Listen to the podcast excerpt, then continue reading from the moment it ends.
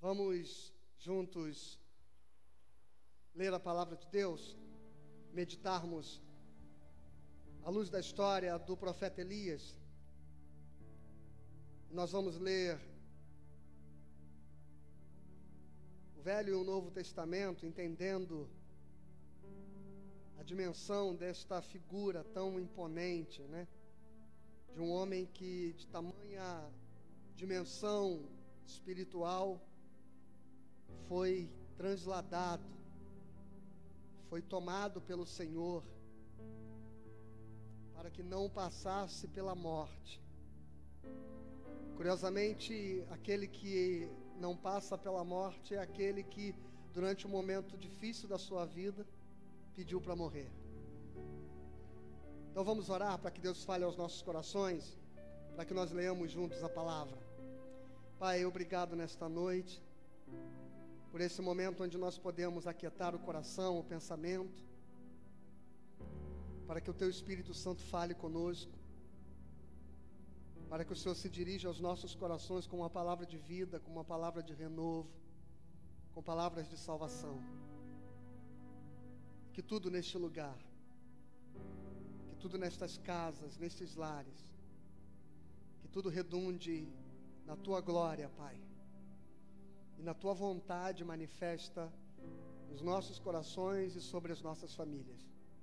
Em nome de Jesus, amém.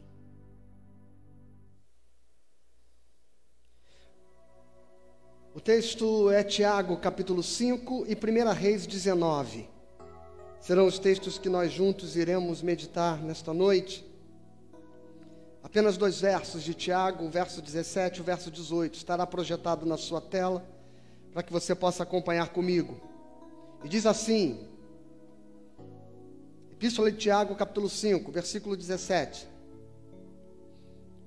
Elias era um homem semelhante a nós, sujeito aos mesmos sentimentos, e orou com instância para que não chovesse sobre a terra. E por três anos e seis meses não choveu.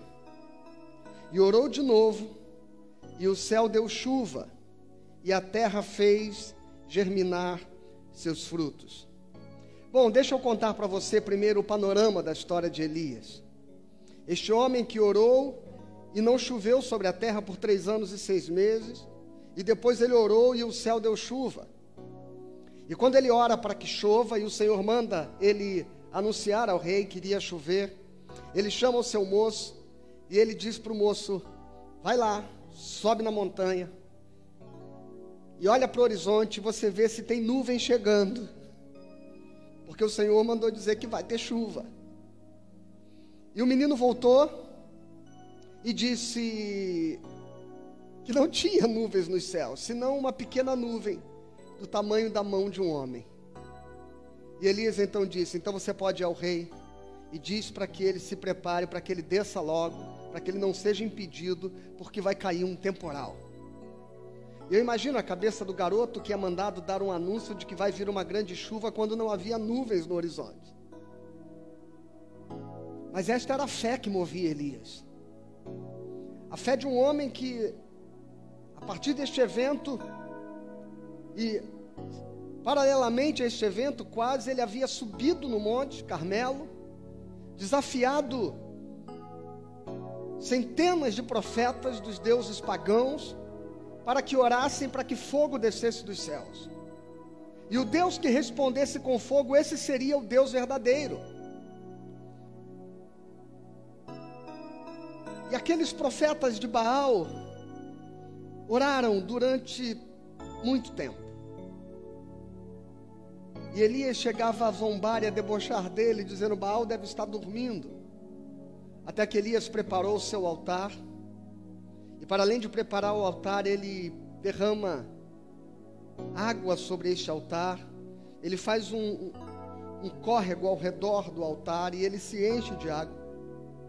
E Elias clama para que Deus mandasse fogo dos céus e desse fogo dos céus e consome o holocausto, consome a lenha, consome as pedras, consome a água. E esta era a fé que movia o profeta. E tomado desta força, desta certeza e desta confiança em Deus, ele então diz ao povo de Israel: então agora vocês precisam tomar uma decisão. Se é o Senhor que vocês vão servir, seguir ao Senhor.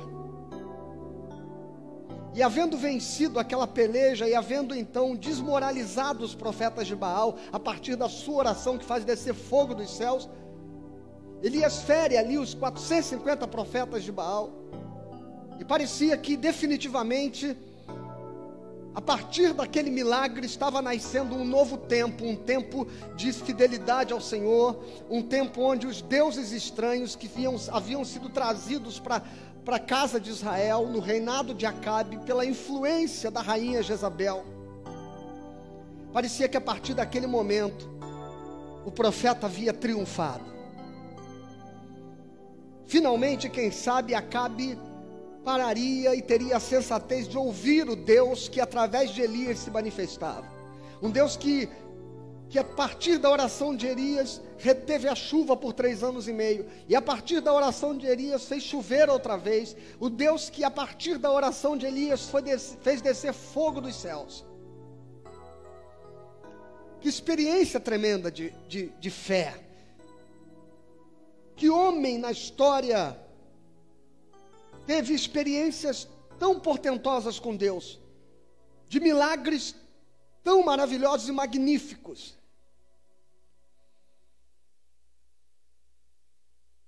Mas o capítulo 19 vai nos narrar a história do que aconteceu com Elias, quando a notícia de que ele havia matado os profetas de Baal no Monte Carmelo chegou aos ouvidos de Jezabel. E Jezabel se levantou e mandou dar um recado para Elias. Diz assim: Diz a esse profeta que eu mudo meu nome, que eu não me chamo mais Jezabel. Eu juro com todas as minhas forças que amanhã, a esta mesma hora, a cabeça de Elias vai estar nas minhas mãos se eu não farei com ele exatamente o que ele fez com os profetas do meu Deus. E o que você espera de Elias então nesse momento? Você espera uma reação de um homem que tem uma fé tremenda num Deus poderoso que manda fogo dos céus. Depois de viver as experiências poderosas que acabou de viver, você não espera outra coisa de Elias, senão que ele não tenha nenhum medo, senão que ele simplesmente afronte Jezabel e diz assim: manda vir, porque eu acabei de enfrentar, foram 450 profetas, eu acabei de mandar descer fogo dos céus. Quem é esta rainha? Quem é esta mulher? E olha, que diante deste quadro o que acontece é exatamente o que está aqui no capítulo 19, diz assim, versículo 1. Acabe fez saber a Jezabel tudo quanto Elias havia feito e como matara todos os profetas à espada. Então Jezabel mandou um mensageiro a Elias dizer-lhe: Façam-me os deuses como lhes aprover se amanhã a estas horas eu não fizer a tua vida como fizeste a cada um deles. Temendo, pois, Elias, levantou-se e, para salvar a sua vida, se foi e chegou a Berseba, que pertence a Judá, e ali deixou o seu moço. Ele mesmo, porém, se foi ao deserto, caminho de um dia, e veio e se assentou debaixo de um zimbro e o texto diz: e pediu para si a morte. O, o texto vai revelando sinais de, de um estado depressivo que toma conta da vida do profeta. E pediu para si a morte. E disse: Basta, toma-me agora, ó Senhor, a minha alma, pois não sou melhor do que os meus pais. Deitou-se e dormiu debaixo do zimbro. E eis que um anjo o tocou e lhe disse: Levanta-te e come. Ele olhou e viu junto à cabeceira um pão cozido sobre pedras em brasa e uma botija de água. Comeu, bebeu e tornou a dormir. Veja a, a, o, o abatimento depressivo que toma conta do profeta.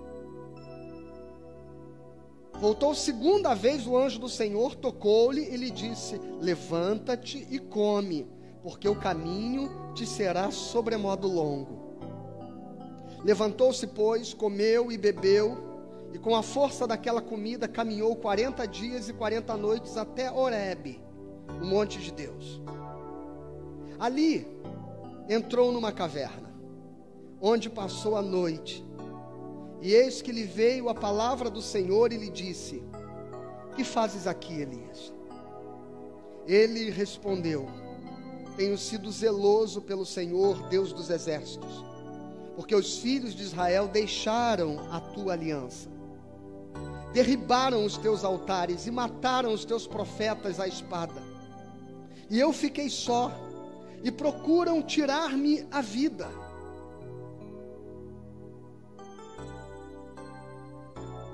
Disse-lhe Deus: Sai, põe-te neste monte perante o Senhor. E eis que passava o Senhor, e um grande e forte vento fendia os montes e despedaçava as penhas diante do Senhor, porém o Senhor não estava no vento. Depois do vento veio um terremoto, mas o Senhor não estava no terremoto. Depois do terremoto, um fogo, mas o Senhor não estava no fogo. E depois do fogo, um cicio, tranquilo e suave. Ouvindo Elias, envolveu o rosto no seu manto e saindo, pôs-se à entrada da caverna. Eis que lhe veio uma voz e lhe disse: Que fazes aqui, Elias? Ele respondeu: Tenho sido extremo, em extremo zeloso pelo Senhor, Deus dos exércitos, porque os filhos de Israel deixaram a tua aliança, derribaram os teus altares e mataram os teus profetas à espada, e eu fiquei só, e procuram tirar-me a vida.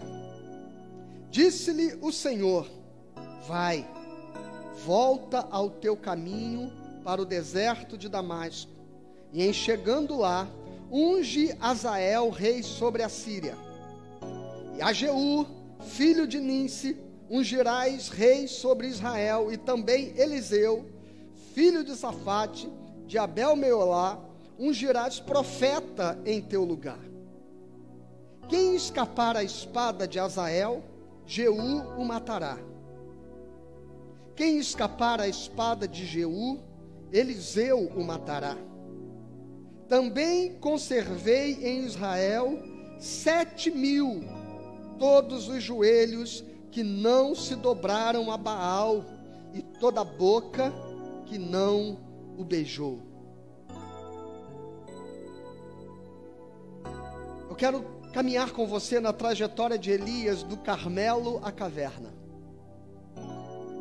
Do monte onde ele faz descer fogo dos céus até a caverna onde ele se esconde deprimido, querendo morrer, porque perde a esperança, perde a confiança e está tremendo de medo das ameaças de morte que havia sofrido. A primeira coisa que eu quero lembrar você é daquele texto que nós lemos lá no começo, na epístola de Tiago, dizendo a respeito de Elias, que Elias era um homem como nós, sujeito aos mesmos sentimentos, e orou e fez parar de chover, e orou de novo e fez a chuva descer. Este capítulo da Epístola de Tiago, capítulo 5, é um capítulo que fala sobre a eficácia da oração. Muito vale pelos seus efeitos a súplica de um justo. Se está alguém entre vós enfermo, ore por ele. E Tiago está nos estimulando a fé, dizendo que a oração ela é capaz de transformar as circunstâncias. Tiago está nos lembrando a eficácia e o poder da oração de quem crê num Deus poderoso. E para nos lembrar disso, Tiago cita a figura de Elias. dizendo: Elias era um homem como eu e você, era um ser humano como nós, de carne e osso, sujeito aos mesmos sentimentos. Mas ele teve fé para que a sua oração movesse os céus. Quem lê o relato de Tiago sem conhecer a história de Elias, fica com a impressão de que está falando de um homem que, mesmo sendo humano, mesmo tendo e sujeito aos mesmos sentimentos que eu e você, não se deixava afetar pelas circunstâncias e tinha uma fé inabalável. E talvez você agora, lendo comigo o livro de Reis, o capítulo 19 de 1 Reis, o medo de Elias, a depressão de Elias, a fuga de Elias, o seu enclausuramento naquela caverna em Horebe. Talvez você diga: Eu me pareço mais com esse Elias do que com aquele que Tiago diz que ora e faz parar de chover e ora e faz chover.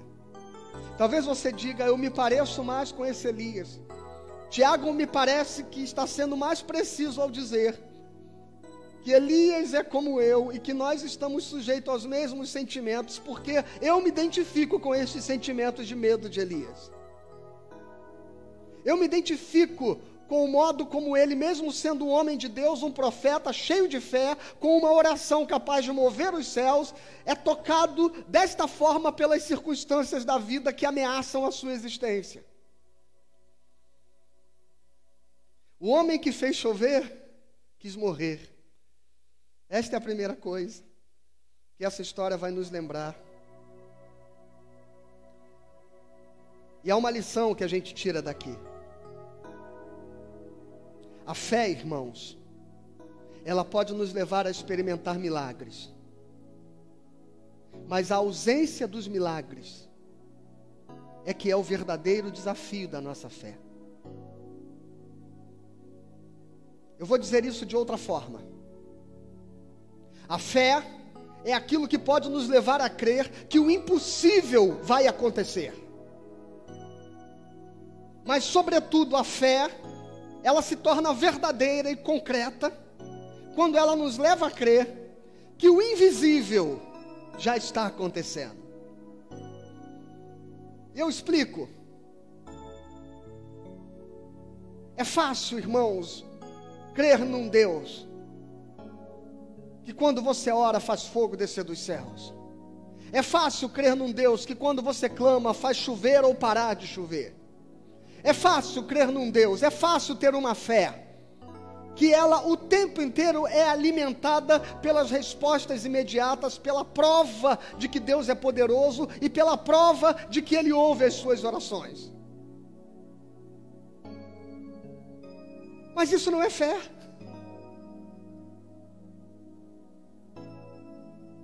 Porque fé é aquilo que persiste diante do que não se vê. Fé é aquilo que nos sustenta quando a gente não vê, não ouve e não sente Deus. Fé é aquilo que nos mantém firmes, que nos dá esperança, não quando a gente vê o impossível acontecer, mas quando a gente está diante do invisível e a gente sabe que Deus está agindo.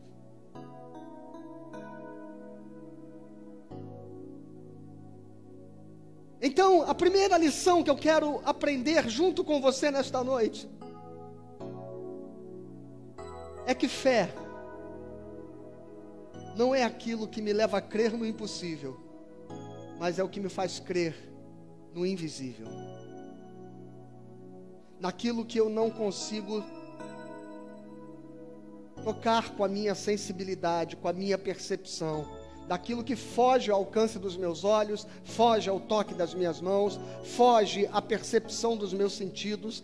A fé é aquilo que diz que como a fé do profeta Abacuque, que ainda que a figueira não floresça, ainda que não haja boi no, mar, no pasto, ainda que as ovelhas da malhada sejam roubadas, ainda que o produto da oliveira minta, Todavia eu me alegro e exulto no Deus da minha salvação.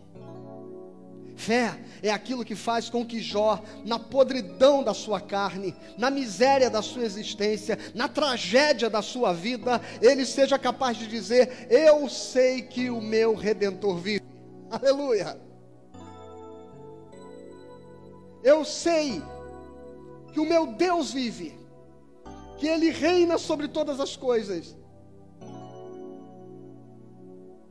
Isso é fé.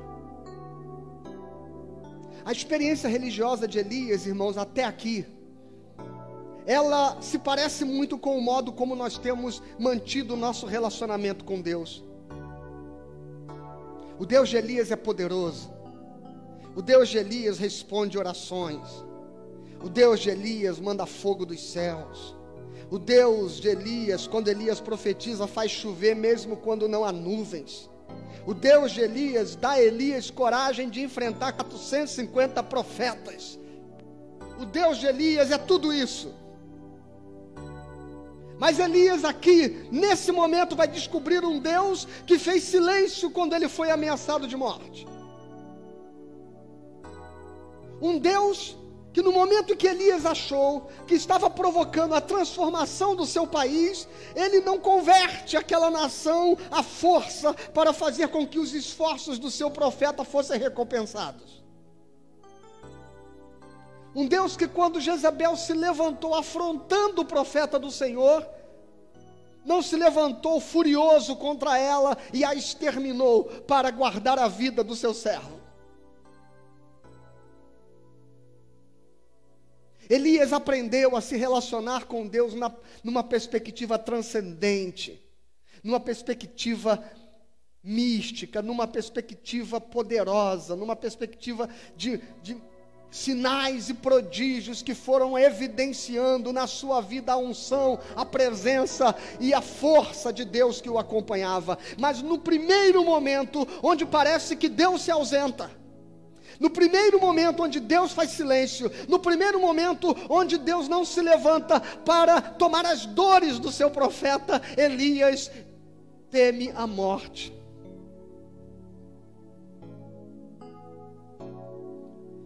Ele se relaciona com um Deus transcendente, se torna notório por, pelo modo transcendente como o poder do seu Deus manifesta na sua vida. Mas deixa eu dizer uma coisa, e esta é a segunda lição que eu quero aprender junto com você nesta noite. Esta super espiritualidade de muita gente, essa sobrenaturalidade que levou Elias ao Carmelo, fazer descer fogo dos céus, essa experiência que encontra e só reconhece Deus na transcendência, mas desconhece o Deus na imanência. Essa experiência que se baseia no milagre, na força, no poder.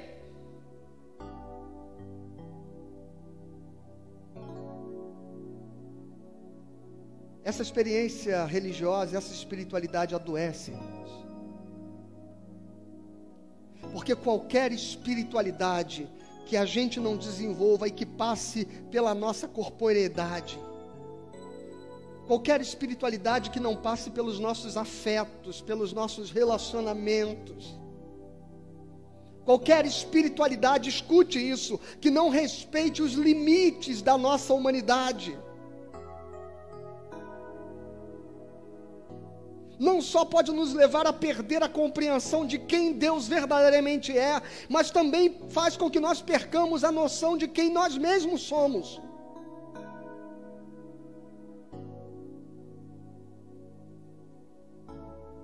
Esta espiritualidade que depende que Deus seja o tempo todo transcendência, poder, glória, milagre, força. Ela nos adoece.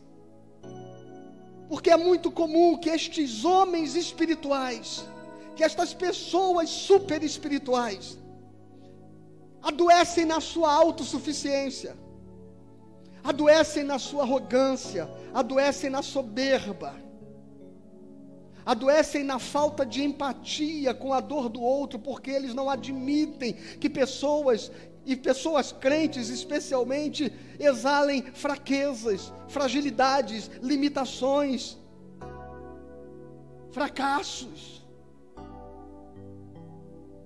É uma espiritualidade que não tolera, os erros, que não tolera a, os tropeços inerentes à caminhada de todo e qualquer ser humano.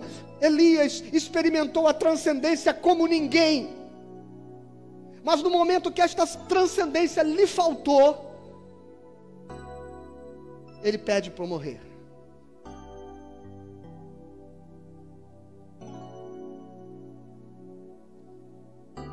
E aqui nós vamos para um terceiro aprendizado que Elias nos ajuda a compreender nesta noite.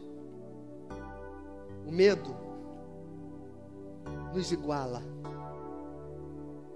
As fraquezas nos aproximam. As virtudes nos afastam. O profeta, tão cheio de si, tão cheio de confiança, na primeira vez que é deixado sozinho com a sua humanidade, perde o chão.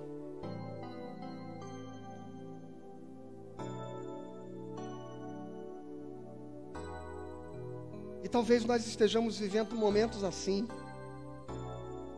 Quantas vezes na minha caminhada a gente faz aquela. Eu, eu me faço esta pergunta, eu digo assim: que tipo de crente que eu sou, que diante desta circunstância, onde eu devia estar confiante, onde eu devia estar firme, onde eu devia estar é, é, é, absolutamente seguro, eu estou aqui com medo, inseguro, assustado, ansioso, angustiado.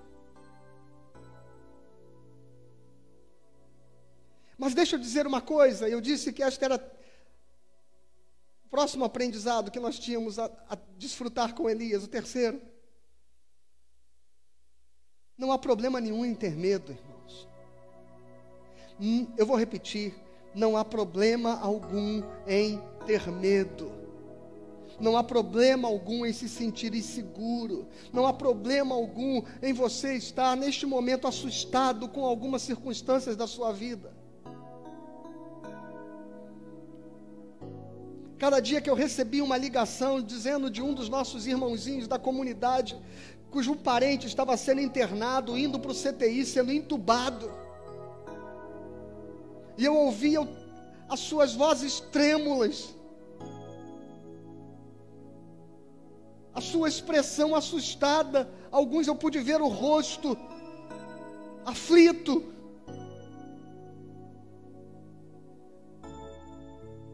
Não há nenhum problema. Pastor, mas nós cremos num Deus poderoso, num Deus de milagre, num Deus de força, num Deus que ouve orações, sim, mas nós também somos humanos. Há um pensador inglês do século XVII chamado Thomas Hobbes, teórico, político, matemático, filósofo, foi durante muito tempo assistente direto de é, é, é, é, de Francis Bacon. E Thomas Hobbes, na sua obra Leviatã, ele escreve sobre o homem em seu estado natural. E uma das frases de Thomas Hobbes que se torna notória dentro da sua filosofia, que defendia a necessidade de uma nação ter um líder, de um povo ter uma liderança, ser conduzido por alguém, é porque ele diz que todos, todos igualmente, todos os homens, sem exceção, se igualam no medo recíproco na ameaça que paira sobre a cabeça de cada um de nós de uma morte violenta. Os homens igualam-se neste medo da morte. E eu quero dizer que Elias é igual a mim, Elias é igual a você, Elias é igual a todos nós. Nós nos igualamos diante do medo da morte. Nós somos confrontados com a nossa humanidade, com a nossa limitação, com a nossa finitude. E não há problema algum em você se estar assustado diante da finitude da vida. Problema está aqui, e esta é a quarta coisa que a gente aprende com Elias. O problema é, não é ter medo. O problema não é estar assustado. O problema não é ficar ansioso. O problema não é perder o chão. Problema é o que Elias fez. Elias fugiu. Elias se vitimizou. Elias se isolou. Elias se escondeu. E as consequências dessa vitimização, as consequências desse isolamento, as consequências dessa fuga da realidade, do problema, do enfrentamento das questões da vida, que o seu medo fez com que ele mergulhasse num estado de depressão, fez com que ele fosse tomado de pânico, de desespero, e fez com que ele pedisse para morrer. E olha como acontece a vitimização de Elias. 1 Reis 19, versículo 3. Temendo, pois, Elias, levantou-se e, para salvar a sua vida, se foi e chegou a Berseba, que pertence a Judá, e ali deixou seu moço. Ele mesmo, porém, se foi ao deserto, caminho de um dia, e veio e se assentou debaixo de um zimbro e pediu para si a morte. E disse: Basta Toma agora, ó Senhor, a minha alma, pois não sou melhor do que meus pais.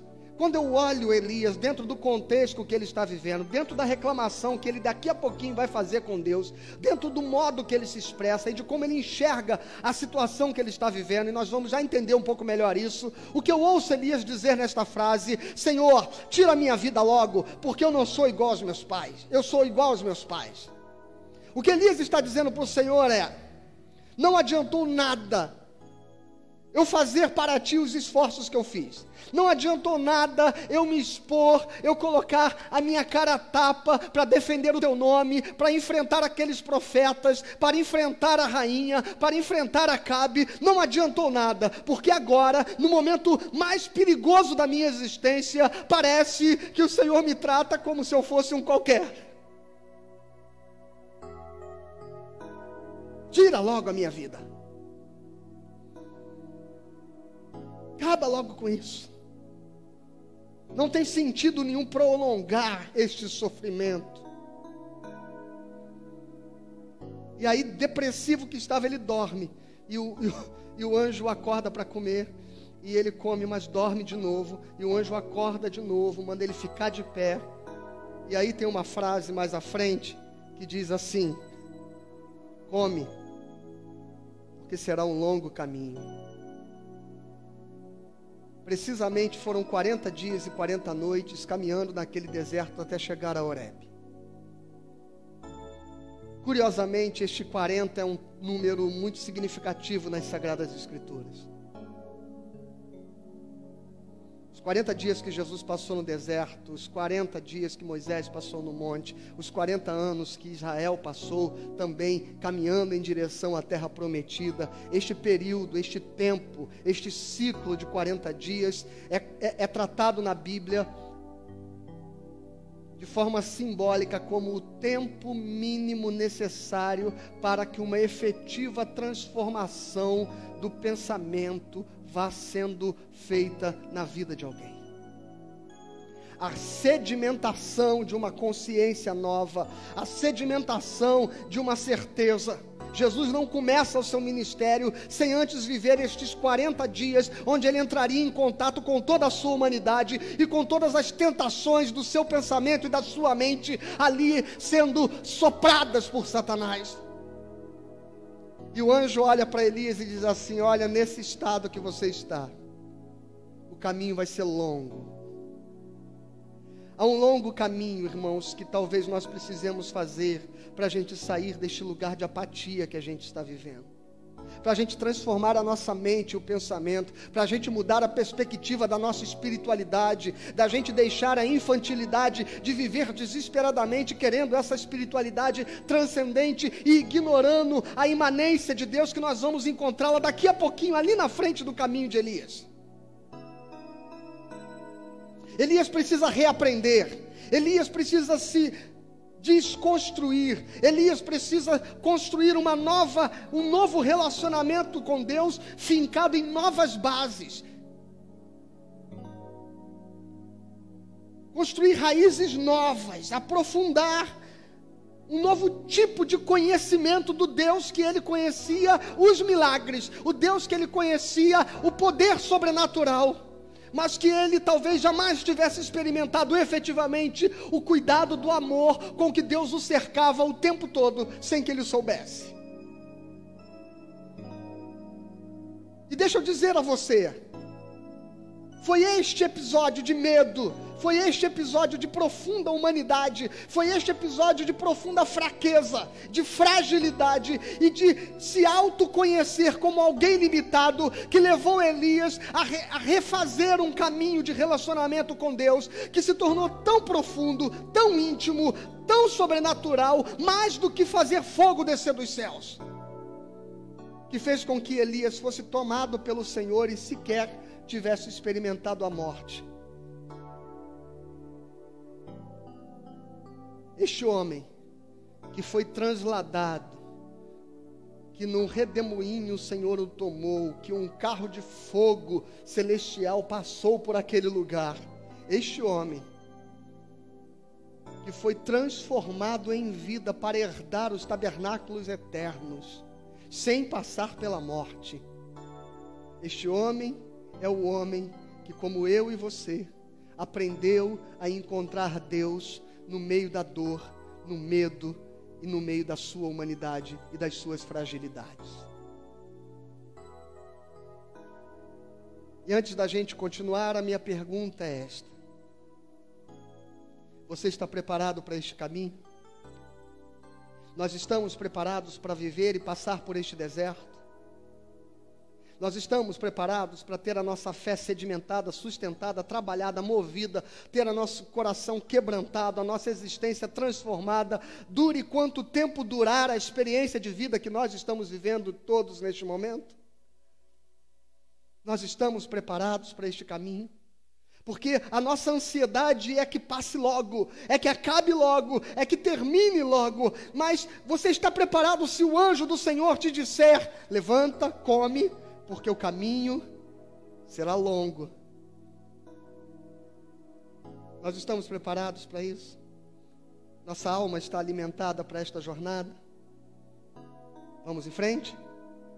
Em nome de Jesus? Então vamos lá.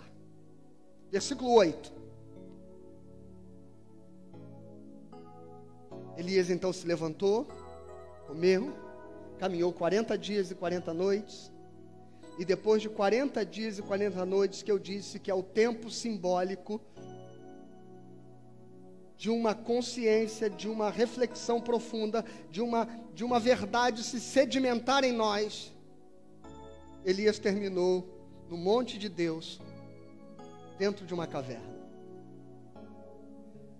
Eu gosto sempre de repetir a frase do pastor Israel Belo de Azevedo, que dizia: que Elias era um homem que morava na caverna que morava dentro dele.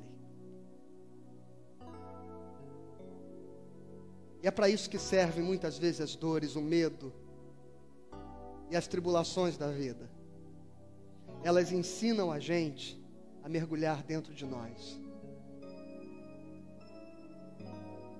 porque a gente se acostumou tanto a levantar os olhos para os céus, erguer as mãos, fazer um clamor e aguardar a resposta descer, como Elias, que a gente desaprendeu a ouvir Deus falar no cicio silencioso, suave, com que Ele deseja se revelar ao nosso coração.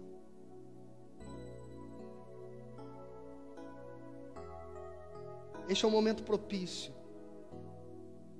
esta caverna simboliza as profundezas da tua alma. Esta caverna profunda é o vazio com o qual Elias entra em contato.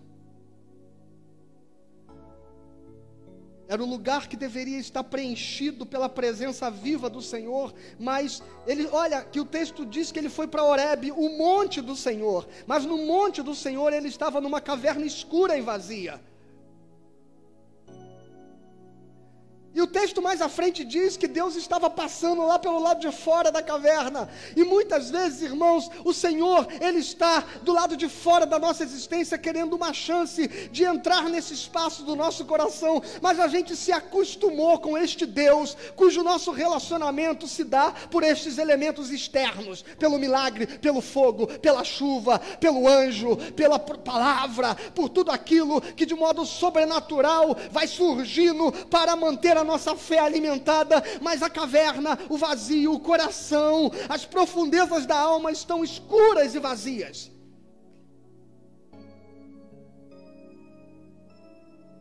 E o texto, verso 8 diz: Levantou-se Elias, pois comeu e bebeu, e com a força daquela comida caminhou 40 dias e 40 noites até Horebe, um monte de Deus, e ali entrou numa caverna onde passou a noite. E eis que lhe veio a palavra do Senhor e lhe disse: que fazes aqui, Elias? A questão, irmãos, não é se você está com medo. Não é este o problema. A pergunta de Deus é: o que você está sentindo?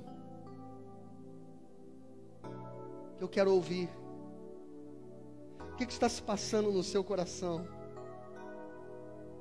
Não importa o que te levou para esse lugar. O Senhor só quer saber por que, que você está aí. O Senhor só quer ouvir você dizer para Ele o que realmente você está sentindo.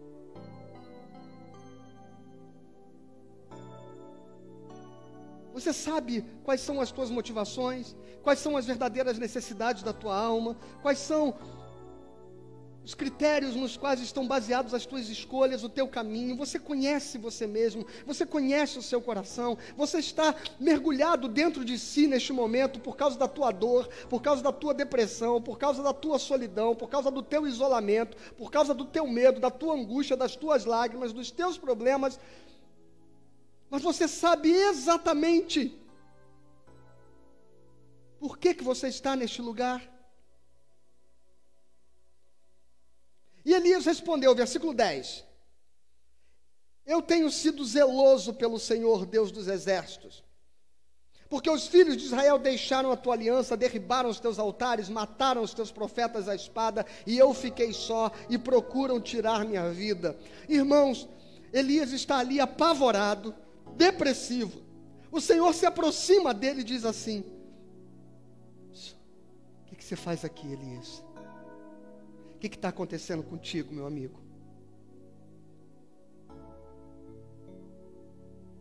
Eu imagino que resposta Deus esperava do profeta. Eu não posso adivinhar, mas eu posso imaginar. Que Deus só esperava que Elias dissesse: Senhor, eu estou morrendo de medo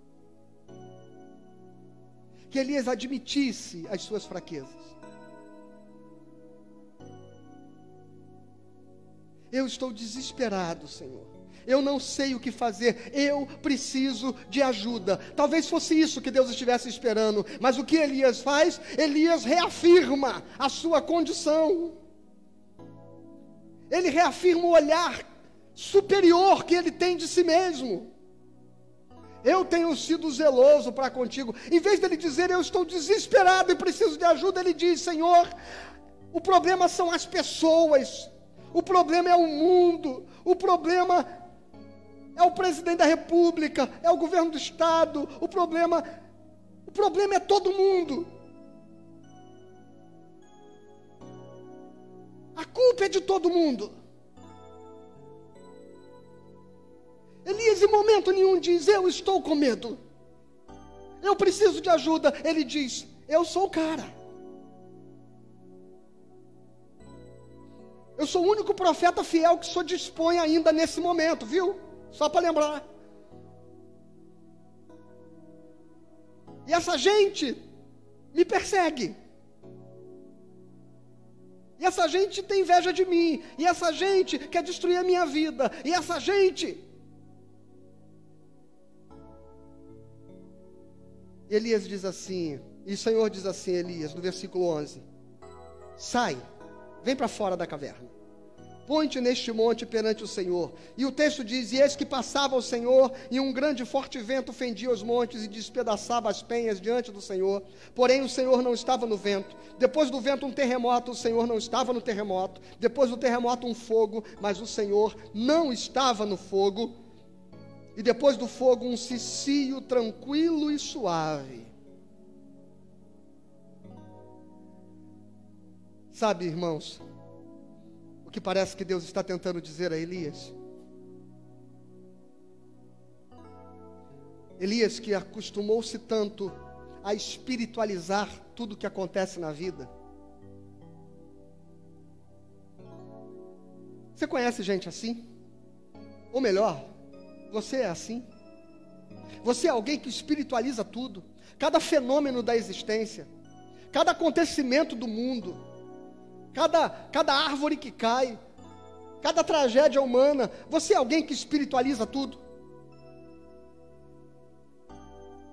Você é alguém que em momento nenhum é capaz de lidar com a vida, tratando da humanidade das pessoas, das fraquezas das pessoas, do sofrimento, da dor, das opressões, das injustiças, da miséria, da ganância.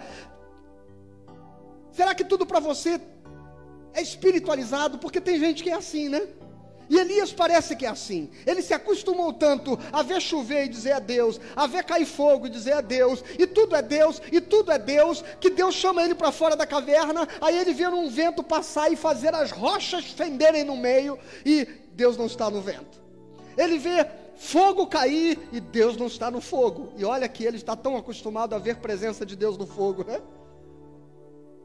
Ele vê terremoto acontecer e Deus não está no terremoto. Deus está tentando dizer para Elias que ele precisa aprender a enxergar Deus nas coisas simples da existência.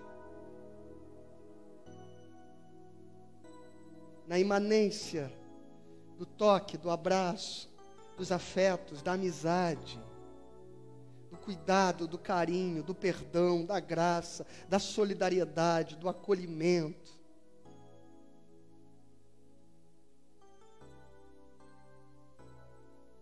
É como se Deus estivesse dizendo, Elias, será que nem neste momento você consegue sair deste lugar, desta soberba espiritual que você desenvolveu? E Deus repete a pergunta: O que fazes aqui, Elias? E sabe o que Elias faz? Ele repete a resposta: Eu sou um profeta zeloso, e essa gente quer tirar a vida, minha vida, e matou os profetas de Israel, e eu fiquei sozinho, estou abandonado, eu sou uma vítima perseguida, eu sou alguém que tenho feito tanto, mas nem o Senhor reconhece o meu trabalho. Ele está preso no mesmo olhar, ele está preso na mesma perspectiva, ele só consegue enxergar a vida por um ângulo, pelo ângulo da sua soberba soberba espiritual.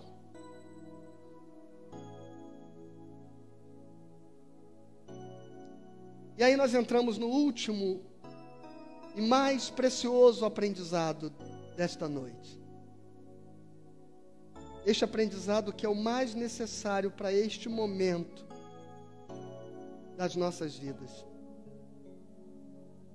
Versículo 15 diz assim: Disse-lhe o Senhor: Vai Volta ao teu caminho para o deserto de Damasco, e em chegando lá, unge a Israel rei sobre a Síria.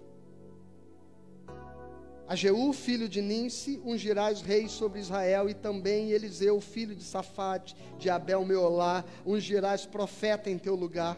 Quem escapar a profeta de Azael, Jeú matará.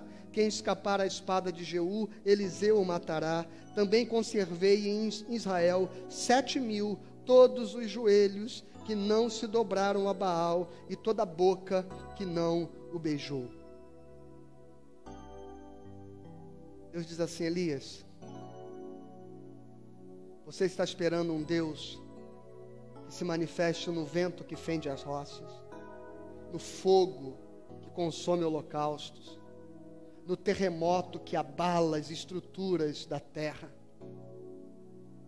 Mas o Deus que você precisa neste momento de medo, Elias, é o Deus que vai te dar companhia. Você precisa de ajuda, Elias. Você precisa pedir ajuda. Você precisa admitir que não consegue sozinho. E mais do que admitir isso, você precisa reconhecer que tem mais gente, muito mais gente que está na mesma condição que você.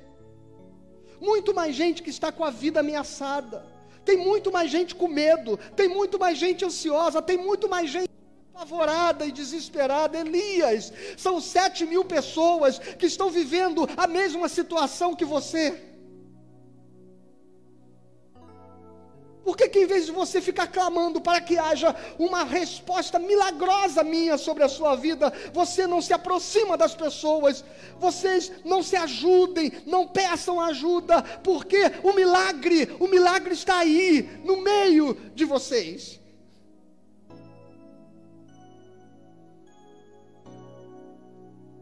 E essa é a palavra que eu quero dizer para você, para concluir esta nossa reflexão nesta noite. Primeiro, você não precisa de um milagre. Você precisa de ajuda.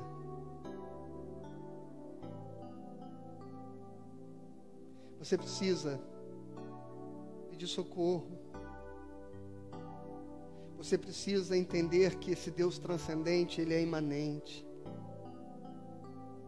Ele está levantando gente que pode abençoar a sua vida. Você está cercado de gente que será cuidado de Deus para você. Você só precisa sair da sua caverna e pedir ajuda. Aceitar a sua humanidade, aceitar a sua limitação, aceitar a sua dor, aceitar as suas fraquezas não há vergonha, não importa se você é crente, é pastor, é presbítero, é diácono, é missionário, não importa o quão Deus tem se manifesto através da sua vida para muitas pessoas, neste momento, a única coisa que talvez você precise seja deixar este lugar onde você diz: Eu sou o profeta zeloso, e dizer para o Senhor e responder o que Deus está te perguntando. Ele está dizendo: O que fazes aqui? Então diga: Eu estou com medo. Eu estou sozinho, eu estou triste, eu estou abatido, eu preciso de ajuda, eu preciso encontrar alguém, eu preciso falar com alguém, eu preciso ser ouvido, eu preciso ser amado, eu preciso ser acarinhado por alguém. O que você está vivendo neste momento, irmãos? Talvez não precise de fogo descendo dos céus sobre a sua vida, mas talvez você precise de um toque de amor, da solidariedade, da comunhão que a igreja, que o corpo de Cristo pode dar a você. E Deus diz: unge Eliseu profeta no teu lugar. Você não é o único que sabe e pode lidar com estas circunstâncias. Abandone essa autossuficiência. Abandone esta soberba, abandone esta solidão, esta arrogância. Saia deste isolamento, não, não este que você está se protegendo em casa, este isolamento da sua caverna. Fala com a sua esposa o que você está sentindo. Fala com teu marido. Conversa com os teus pais. Sai do teu quarto. Sai dessa clausura emocional que você está. E talvez você esteja aí orando para que Deus faça um milagre. E Deus está dizendo a você, Elias, sai da caverna e vai pedir ajuda, meu filho.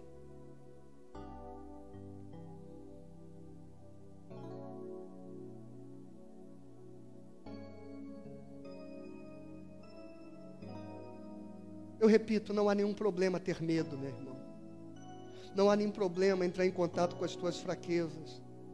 Não há nenhum problema em admiti-las. Não há nenhum problema em dizer que você está desesperado. Você quer saber o que eu estou sentindo diante desta pandemia? Você quer perguntar para mim, você está com medo, pastor? Não, irmãos, eu não estou com medo. Eu estou morrendo de medo. Há momentos que me bate uma angústia.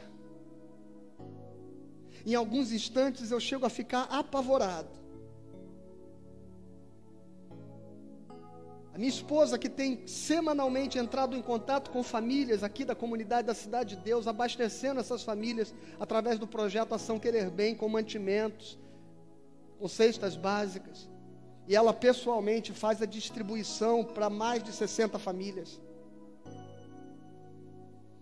Quando ela chegou em casa um dia, um semblante pesado, assustada,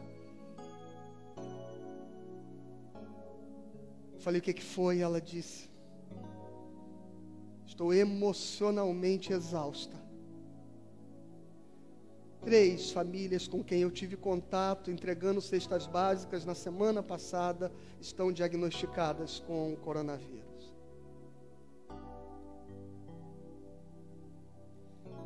Sabe como eu me sinto?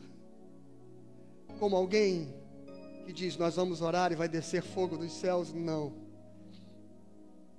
Eu tenho muito medo. Talvez você merecesse um pastor tivesse mais coragem. Talvez você esperasse um homem capaz de inspirar você pela minha coragem, pela minha confiança inabalável. Talvez eu deveria parecer para você um homem com uma fé maior do que esta que eu estou revelando aqui a você. Talvez você esperasse um pastor daqueles que te inspirasse a enfrentar as circunstâncias como se você fosse indestrutível por causa do poder do teu Deus. Desculpe, perdão, se eu frustrei as suas expectativas. Mas uma coisa eu posso dizer a você. Exatamente por eu saber o que é ter medo, o que era estar assustado, o que era estar muitas vezes apavorado, o que é me sentir sozinho, o que é sentir o peso do abandono, da solidão. É exatamente por saber que eu sou humano e que você é como eu e que nós somos como Elias. É que talvez você não tenha um pastor que ore e faça descer fogo dos céus. Mas você tem um pastor e você tem uma igreja, que estaremos juntos para o que der e vier. Que não sofreremos e não enfrentaremos as nossas fraquezas sozinhos. Sabe por que o meu medo não me leva ao desespero? Ao temor? Ao abatimento? Porque eu não estou sozinho.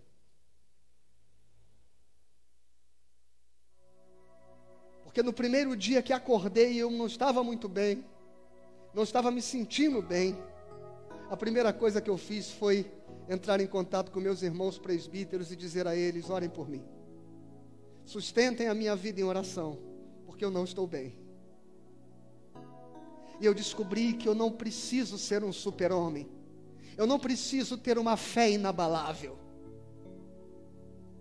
Eu só preciso ter alguém que confie num Deus que me cercou de amigos que jamais me deixarão sozinho quando eu precisar pedir e buscar ajuda.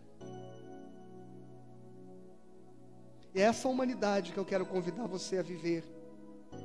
Deus, o Deus de Elias, Ele está presente na imanência da vida, nos relacionamentos, nos toques e nos afetos.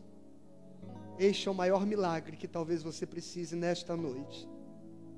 O milagre de saber que você não está só, mesmo que esteja sozinho no seu quarto. O milagre que vai transformar a tua solidão em solitude. O milagre que vai transformar a hostilidade em hospitalidade. Não precisa se envergonhar, Elias, de dizer: Eu estou com medo. Eu sei que você está com medo. É natural, é humano. Mas peça ajuda. Você não está sozinho. Deus está contigo. Mas Ele não está por intermédio apenas dos anjos que Ele manda para te servir e te alimentar. Mas Ele está presente na tua vida através de gente como você e eu, que faz, faz, que faz a gente saber que a presença dele é real. Comunidade, o Deus invisível ganha cheiro, ganha cores, ganha rosto. Seja bem-vindo. Você não está sozinho. Há mais de sete mil joelhos que não se dobraram. Nós estamos juntos, viu? Porque der e vier. Deus abençoe a vida do teu filho. Abençoe a tua filha. Visite agora esta pessoa que deprimido, angustiado, pede a morte. Visita agora este homem cuja fé desfalece. Esta mulher que a esperança neste momento titubeia. Visita, Deus, com esta voz mansa e suave com a qual o Senhor falou a Elias. Para que ela ouça, para que ele ouça nesta hora. Você não está sozinho. E é assim que termina o diálogo do Senhor com o teu servo Elias. Você não está sozinho. E que isto seja uma verdade agora que arda neste coração. Que eles saibam que o Senhor não está em silêncio o Senhor não se ausentou, o Senhor não está ignorando a história do teu servo. Ao contrário, o Senhor o tempo inteiro está nos chamando para um relacionamento maduro contigo, para um relacionamento que creia e saiba que tu és um Deus presente a todo o tempo e não apenas quando, não apenas quando os milagres acontecem. Então te manifesta nesta noite, ó Pai, na solidão deste quarto, neste leito de hospital a esta pessoa inconsciente agora, sedada num respirador, a um médico aflito, angustiado, a um profissional de saúde emocionalmente esgarçado, a Deus querido. Mas nesta noite, que cada cada coração onde quer que esteja possa ouvir este som, este vento, essa brisa que enche a terra, para dizer a esta gente que sofre, esta gente que tem medo, esta gente que está angustiada, esta gente que está apavorada, para que esta voz soe como um cicio no monte. Vocês não estão e jamais estarão sozinhos, porque enquanto nós estivermos aqui, os nossos joelhos não se renderão, não se entregarão, não desistirão de lutar até o fim uns pelos outros que Deus nos guarde. Em nome de Jesus. Amém e amém.